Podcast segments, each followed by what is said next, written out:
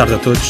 Sejam bem-vindos a mais um episódio do podcast Skill Bill. Uh, o convidado de hoje é o Sr. Professor Manuel Monteiro, que passou pela Faculdade de Direito da Universidade Católica Portuguesa, tendo-se licenciado em Direito. Passou depois pela Juventude Centrista, onde mais tarde foi presidente do CDS.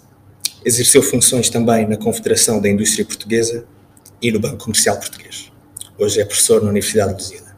Seja muito bem-vindo, Sr. Professor. O gosto é todo meu, bom dia e muitos parabéns pela iniciativa. Muito obrigado por ter aceito o convite. Para nós é uma honra poder receber aqui o Sr. Professor. Hum, hoje vamos falar então sobre a componente da ética na gestão. É a competência que vamos abordar hoje. E, se calhar começávamos com uma questão mais geral para abordar o tópico. Um, no mundo hoje, onde mais desregulado, com, com uma economia bastante globalizada e sendo que nos encontramos num contexto de, de, de recursos finitos, portanto, água doce cada vez mais finita, uh, portanto, o cobre é finito, uh, esses meios são todos muito finitos. Como é que a ética pode conviver com gestão? Muito bem. Ainda ontem, antes desta nossa conversa, estava a reler e a consultar pela enésima vez um livro que eu considero extraordinariamente importante para quem, eh, para todas as pessoas em geral e principalmente para quem estuda economia e gestão, que é a ética católica e o capitalismo do Novak, eh, que surge depois de um outro livro muito interessante, não tão interessante para mim quanto este, que é a Ética Protestante e o Capitalismo do Max Weber. E o Novak nesse seu livro eh, sobre a ética católica e o capitalismo, procura demonstrar que, ao contrário do que muitos pensam, a capacidade de iniciativa, a liberdade de iniciativa e a, eh, a, a legítima busca da riqueza não são nada incompatíveis com o rigor ético. Colocando o enfoque num ponto que me parece muito essencial eu não tenho que ter como objetivo de vida ser rico. Mas isso não impede que eu o queira ser. Portanto, essa perspectiva é uma perspectiva de libertação e de liberdade do próprio homem, que deve ter a ambição e o gosto pela criatividade e, e eh, pela oportunidade de triunfar, sem ser obcecado com isso. Porque quem é obcecado com isso? Quem só é obcecado com o dinheiro e só vive para o dinheiro e pelo dinheiro, obviamente que está disposto e disponível para trocar valores pelos bens materiais. Outra coisa completamente diferente é se você ou eu quisermos e tivermos a ambição de triunfar na vida, mas sem que isso ponha em causa as virtudes da honra, a virtude da palavra a virtude do compromisso e também, por que não dizê-lo, a virtude da solidariedade com o próximo. E, portanto, todas estas questões não são incompatíveis para mim com a gestão e com a capacidade de iniciativa das empresas. Mas isso implica uma coisa de que também Novak fala, nesse livro que eu aconselho, se ainda não tiveram a oportunidade de ler, é que nós não podemos confundir a pessoa humana com o indivíduo. O indivíduo é apenas um número, é um. A pessoa humana é muito mais do que isso. A pessoa humana tem em si. Eu sou católico e, portanto, quero assumir essa, essa, esta. Eh, sou um católico de direita, sou de, sou de direita, sou conservador, mas sou um católico. Uh, acredito na iniciativa privada, uh, mas acredito nos valores fundamentais que regem a minha própria vida e, portanto, creio que esses aspectos são totalmente possíveis e exigíveis de conciliação com a gestão das empresas e com a própria atividade económica. Certíssimo. Pegando, pegando muito no que o senhor professor disse uh, acerca da solidariedade para com o próximo e, e com os valores católicos, mas sobretudo com solidariedade para com o próximo, um, um tema de que me lembro é é, é a responsabilidade social, muito conectada à ética na gestão. Um, abordámos inclusive nas aulas de introdução à gestão que na, na responsabilidade social é sempre necessário ter em conta um, o ponto de vista do outro, nomeadamente os empregados, os funcionários, a organização, os investidores. Um, como é que o senhor professor vê isso na perspectiva de um gestor? Como ter essa solidariedade para com o próximo e pensar no próximo um, em pagar de forma justa os empregados, comunicar de forma transparente os investidores, um, prezar do melhor para a organização, o meio ambiente da, da empresa em si. Como é que o senhor professor vê isso hoje em dia? Olha, eu vejo isso como uma exigência, mas ao mesmo tempo, eh, dada a situação atual, com imensa preocupação. Há pouco, deixe-me só aqui fazer um, um, um, recuo breve e um parênteses. Há pouco eu dizia, eu sou um católico de direita, um católico é um católico, independentemente de ser de direita ou de esquerda, e por acaso, só do ponto de vista político, eh, como sabe, sou de direita e sou um conservador e sempre me assumi como tal. Agora, voltando à, à, à questão que coloca eh, também eh, muito pertinente. Eu olho o mundo pelo qual me bati quando tinha a vossa idade, o mundo da iniciativa privada, o mundo da liberdade económica, e fico triste.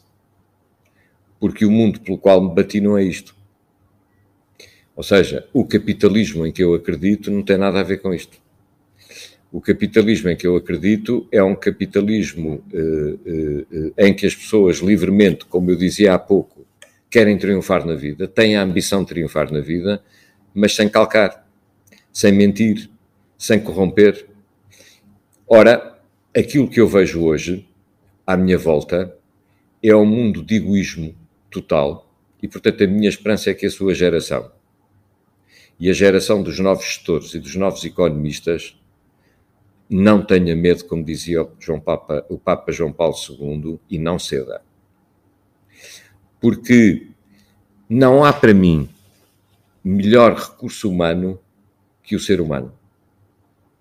Ponto.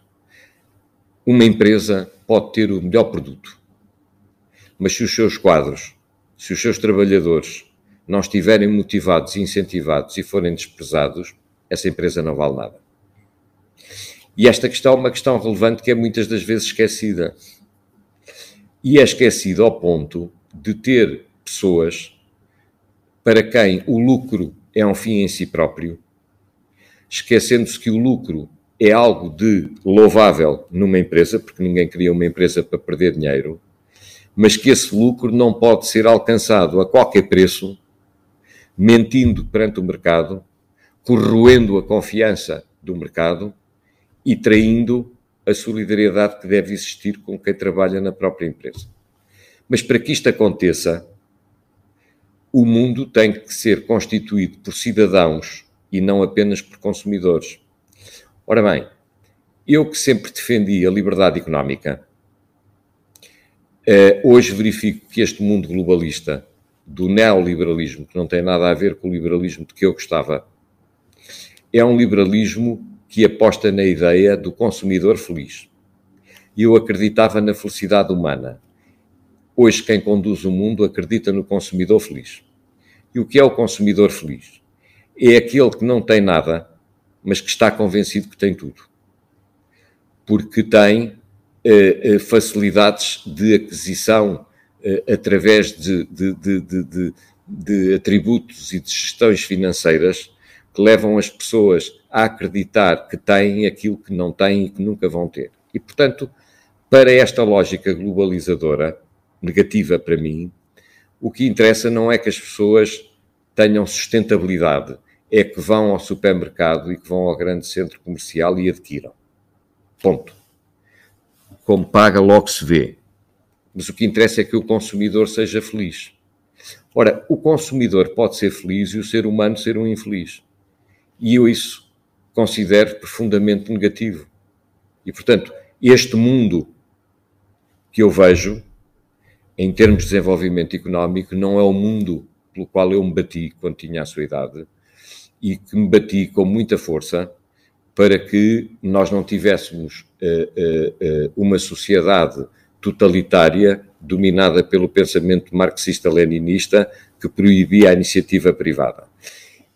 E eu eh, hoje estou muito afastado da vida pública, não sei uh, se por muito tempo, uh, não estou uh, a dizer nada, mas, mas de facto este, este modelo liberalizador não me incentiva porque não tem ética. Não tem ética nas relações no mercado, nas relações com as pessoas. Pegando muito no que o senhor professor disse sobre, sobre a ética com as pessoas um, e, e, sobre, sobre, sobre o medo que, que as próximas gerações vão ter que enfrentar, algo que, algo que, que para mim é incontornável é, é o tema da Cambridge Analytica e do Facebook. Nós todos, um, a maioria das pessoas, não estão a par do que, do que a Cambridge Analytica e o Facebook fizeram ao violar eh, o direito à privacidade, um, do direito dos dados de privacidade, um, que foram depois utilizados para meios de publicidade, uh, na campanha eleitoral dos Estados Unidos, à presidência dos Estados Unidos, uh, quando Trump concorreu pela primeira vez, uh, Cambridge Analytica e o Facebook também tiveram uma influência bastante central na como a campanha de Donald Trump decorreu. Um, como é que isto, como é que isto, como é que o senhor professor vê isto de, de Facebook estar constantemente a violar os nossos direitos de privacidade, portanto, não estamos a respeitar o consumidor nesta perspectiva. Para o futuro. Não estamos a respeitar. Eu não tenho Facebook. Aliás, não tenho, veja, uh, uh, o pré-histórico convidaram para vir aqui, eu não tenho nenhuma rede social. Uh, alguns alguns jovens da sua geração têm mandado a tentar convencer a ter um, um, uma plataforma para, que o, para que as minhas ideias, o meu pensamento se possam conhecer e eles têm mandado a dizer que hoje tem que ser através de uma rede social, mas eu não percebo rigorosamente nada disso. E uh, uh, como estamos a falar à vontade, sabe que eu acho que hoje as pessoas se refugiam nas relações através das redes sociais e deixaram de ter relações humanas, deixaram de conviver, deixaram de falar cara a cara e, portanto, insulta-se muito mais facilmente alguém através de uma rede social do que ao vivo e a cores. E depois a relação humana, eh, eh, eh, para mim, não é substituível, quer dizer, e, portanto, quando alguém me diz, eu tenho muitos amigos, e eu costumo perguntar quantos conhece, poucos, então como é que pode dizer que tem muitos amigos? Ah, tenho muitos amigos no Facebook. Então não tem amigos. Quer dizer, tem umas pessoas que aderiram à, à, à, à conversa, uns que conhece melhor, outros que conhece pior e outros que não conhece tudo. bom, e portanto, o meu conceito de amizade não tem nada a ver com isso. Quer dizer, o meu conceito de amizade é, é partilhar, é, é, é, é, é rir em conjunto, é, é ter tristezas em conjunto, quer dizer, portanto, eu acho que nós necessitamos de reintroduzir a humanidade na sociedade. Está a ver? Quer dizer, portanto, nós uh, uh, despimos-nos, estamos vestidos de imensas coisas, mas despimos-nos da humanidade. E, portanto, a humanidade não é uma palavra vã. A humanidade é isto que estamos a falar, é o convívio, é, é a discussão, é, é, é, é, é o debate mais vivo, menos vivo. É, é, isso que é a humanidade. Quer dizer, por caso contrário, é uma palavra oca. Portanto, a humanidade é podermos estar uns com os outros, falarmos uns com os outros, convivermos uns com os outros e utilizarmos as redes sociais como um complemento e não como o sustento. Portanto, quando hoje as pessoas veem nas redes sociais o, o, o, o alfa e o ômega da questão, há aqui qualquer coisa, francamente, que, que, que, que está errada. Ora bem, é isto que permite que as redes sociais ocupem o vazio. Uh, uh, uh, há uns anos atrás, um autor escrevia A Era do Vazio. E, portanto, e o que era a Era do Vazio? É o, o, o, o ser humano que se despe, como eu dizia há pouco, e que se torna um número, um dado estatístico Portanto, eu sou um dado estatístico. São um dado estatístico para uma, para uma grande empresa, são um dado estatístico para o Facebook, são um dado estatístico para a estatística do Instituto Nacional de Estatística, são um dado estatístico para o Governo. Caramba, e, e, e nós somos nós, quer dizer, não somos apenas um dado estatístico. Ora bem, quando nós aceitamos confortavelmente ser dados estatísticos, distraímos-nos e acontece aquilo que você está a referir. Porque se nós tivéssemos a percepção da nossa força e soubéssemos fazer, por exemplo, um dia de luto ou um dia de greve às redes sociais que têm esse tipo de comportamento, nós todos, nós não, porque eu não faço parte, não, não sei se virei a fazer, mas provavelmente estas redes sociais perceberiam que não podem continuar nesse mesmo caminho. Porquê?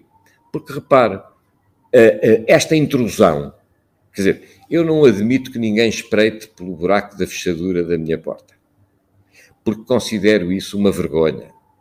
O, o, o ou, ou, da fechadura do, do, do, quarto, na defesa da, da nossa privacidade. Mas sou, na maior parte dos casos, indiferente que, pelo facto de eu ter ido consultar uh, uma notícia ao ABC espanhol, a partir desse momento eu sou bombardeado todos os dias. Porquê? Porque eles me disseram uh, aceita uh, os cookies, etc. E, como nenhum de nós tem paciência para estar ali a preencher e a ver aquele cardápio todo, a dizer sim, não, sim, não, obviamente que acabamos por dizer aceitamos. E a partir do momento em que dizemos aceitamos, quase passivamente, no dia seguinte, estamos a ser bombardeados com tudo e um par de botas e, e, e eu penso que isto que é uma situação complexa, o direito, o, o, a ordem jurídica tradicional tem muita dificuldade em correr atrás do prejuízo, porque se pensarem bem, todo o sistema jurídico está pensado em matérias de defesa da privacidade, defesa da intimidade, defesa da honra, defesa do bom nome, está pensado para um modelo de comunicação antigo, não está pensado para este modelo de comunicação, por exemplo, você imagina que faz um livro que ofende terceiros. Esses terceiros avançam com uma providência cautelar para que o seu livro seja retirado da livraria. O tribunal dá razão. O livro é retirado da livraria, mas depois já está em PDF de acesso livre para todas as pessoas. E, portanto, esta é uma questão, como é que isto se resolve? Eu penso que isto só se resolve quando uh, uh, existirem campanhas uh, livres, espontâneas, por parte dos utilizadores destas redes sociais, em que assumam fazer greve e ter dias não em relação às próprias redes sociais, porque quando estas redes sociais se aperceberem da força imensa que os utilizadores têm se estiverem mobilizados, provavelmente vão conseguir, vão, vão mudar o seu comportamento. Sim, senhor. Uh, voltando um bocado atrás, o, o senhor professor mencionou uh, o facto do, do, liberalismo no mercado, um, dos mercados de hoje em dia, as empresas ligarem mais ao lucro, estarem mais atentas ao lucro propriamente do que outra coisa qualquer. Um, Solta-me à cabeça, neste momento, muito a Amazon não sei se o senhor professor está a par, mas a Amazon é, em todas as áreas em que atua, muito eficaz. Uh, começou por vender livros via internet. Bem sei. Pronto, hoje em dia já domina as áreas do, de, dos filmes, como Netflix, um, está muito concorrente com a Netflix e, e a HBO, um, e agora recentemente abriram uh, lojas estilo mini supermercado. E, e existem pessoas nos Estados Unidos que defendem que, que, se trata de um monopólio e que o governo dos Estados Unidos deve intervir um, nesta situação, em empresas como Amazon, Google, por exemplo. E, e uma pergunta que, que, pela qual eu tenho muita curiosidade é se é de facto eticamente correto um governo intervir nestas situações. Porque, por um lado, podemos considerar mérito da parte da Amazon, o Google, terem construído um, um negócio tão bom, tão, que faz os consumidores tão, tão felizes, uh, mas por outro, podemos observar, se calhar, um, um, gigante que domina pouco a pouco tudo o que é área. É? E, e a minha pergunta seria se é de facto eticamente correto o governo intervir nessas situações. Ora bem, você está a tocar num ponto, eu se calhar estou a dar respostas muito longas, peço imensa desculpa, defeito de professor que está treinado mentalmente para falar, embora eu goste de falar com os alunos no meio das aulas, gosto de aulas interativas uh, e não monólogos. Bom, de qualquer forma peço imensa desculpa. Ah, qualquer, qualquer uh, espero não estragar uh, o, o, o vosso objetivo. Ora bem, essa questão leva-me a dizer, eu vou responder sim, é ético o governo intervir. Claro. Uh, e agora vou-te explicar porque é que digo isso. Eu sou um conservador, não sou um neoliberal. Ponto 1. Um. E como sou um conservador, entendo que os governos devem existir e devem ser governos fortes. Por caso contrário, não deve existir Estado, e eu sou um defensor do Estado. Não num Estado gordo, mas um Estado forte. E um Estado forte é um Estado que existe para ter capacidade de intervir no sentido de regular aquilo que não é possível autorregular. Há riscos com isto, imensos. O Estado, ou através do governo, pode-se meter onde não é chamado? Pode mas aí eu costumo responder: mundo perfeito para um católico como eu só no céu. Ou seja, essa, essa ideia, essa miragem de querermos construir um mundo perfeito, para mim é uma utopia. E foi uma utopia com o comunismo e está a querer ser uma utopia com este novo liberalismo. E, portanto, tem que existir uma resposta de um pensamento conservador dinâmico a dizer não à utopia marxista-leninista, mas não à utopia do neoliberalismo, em que todos vamos ser capazes de nos regular uns aos outros, porque então, no limite, não precisamos de polícia.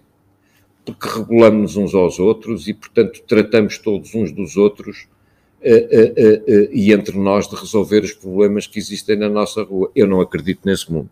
Portanto, o mundo perfeito para mim é um mundo para além desta vida. Eu, como acredito que existe uma vida para além da, desta vida terrena, e portanto o homem terreno é finito, o ser humano, a pessoa humana, não, mas acredito que esse mundo perfeito não é possível aqui.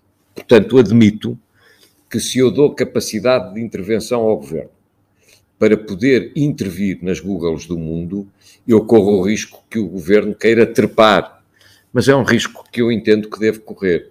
E é um risco, apesar de tudo, apesar de tudo, uh, mais saudável. E porquê? Porque, porque por muito mal que isto funcione, quando eu não gosto do governante, ainda tenho a oportunidade de o pôr fora. Ainda tenho a oportunidade de votar ou de fazer uma manifestação. Você não vê manifestações, eh, que não vê greves contra o... Ah, por acaso há bocado eu estava a sugerir o, o, os cidadãos, é evidente, se pode dizer assim, ah, mas o cidadão tem a liberdade, enquanto consumidor, se não gosta daquele produto, vai consumir outro. Conversa. Porque nunca, como agora, tivemos tantos monopólios encapotados. Nunca. E a estabilidade de, uma sociedade, para mim, pressupõe a existência da pequena e da média empresa. Quando a pequena e a média empresa desaparecem, é a criatividade que está posta em causa e você passa a ser, ainda que cheio de. Desculpem o que eu lhes vou dizer, você correu um risco de ter-me convidado, porque eu eh, sou uma pessoa livre e, portanto, digo o que penso. Ainda que esteja cheio de MBAs e cheio de doutoramentos e pós-doutoramentos, é o, é o operário dos tempos modernos, só que de fato e gravata. E é o operário dos tempos modernos com um, um baixo salário e às ordens de uma grande multinacional. E isso é um erro. Está a haver um pensamento conservador. E, portanto, que não acredita na utopia marxista-leninista de que somos todos iguais, porque não somos. Somos todos diferentes. E ainda bem que somos todos diferentes. Uns mais inteligentes, outros menos. Uns mais criativos, outros menos. E eu acredito nesse mundo de competição, mas também não acredito num mundo desta utopia eh, neoliberalista ou neoliberalizadora que nos está a transformar eh, eh, eh, exclusivamente em peças de um jogo de xadrez que nós não jogamos e que somos uns espectadores cada vez mais longínquos. Exato, exato. Bem, Sr. Professor, estamos a chegar à reta final e, e aproveito para fazermos a ponte para as nossas rúbricas habituais, uh, começando então com a associação de palavras. Vamos a isso? Olá. Redes, aliás, permita-me só explicar como é que funciona. Então diga. Uh, eu direi uma palavra. E eu digo outra. Exato, mas sem pensar muito, assim, espontaneamente. Espontaneamente. Na dúvida, e eu agora vou chocá-los a todos, eu digo Benfica. Não. são, já vi que são todos Sporting. A minha avó também era de Sporting. Você é portista? Ah, muito bem. Ontem não correu bem. Ah, ontem nos Açores. Ah, acontece. Ah, Porto é uma grande equipa toda. Porto, Benfica, o Sporting, o Belenenses. Bem, Belenenses. Bem, mas prosseguindo. Redes sociais redes sociais. Uma tentação a que ainda não se comi. Acionistas. Estranhos. Lucros. Só dos bons. Exploração.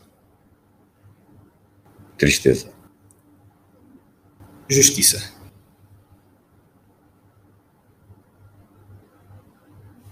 Uau! A justiça é uma das. É, é,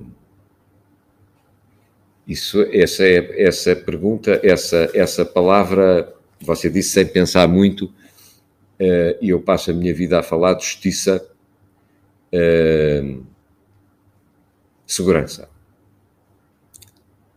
China.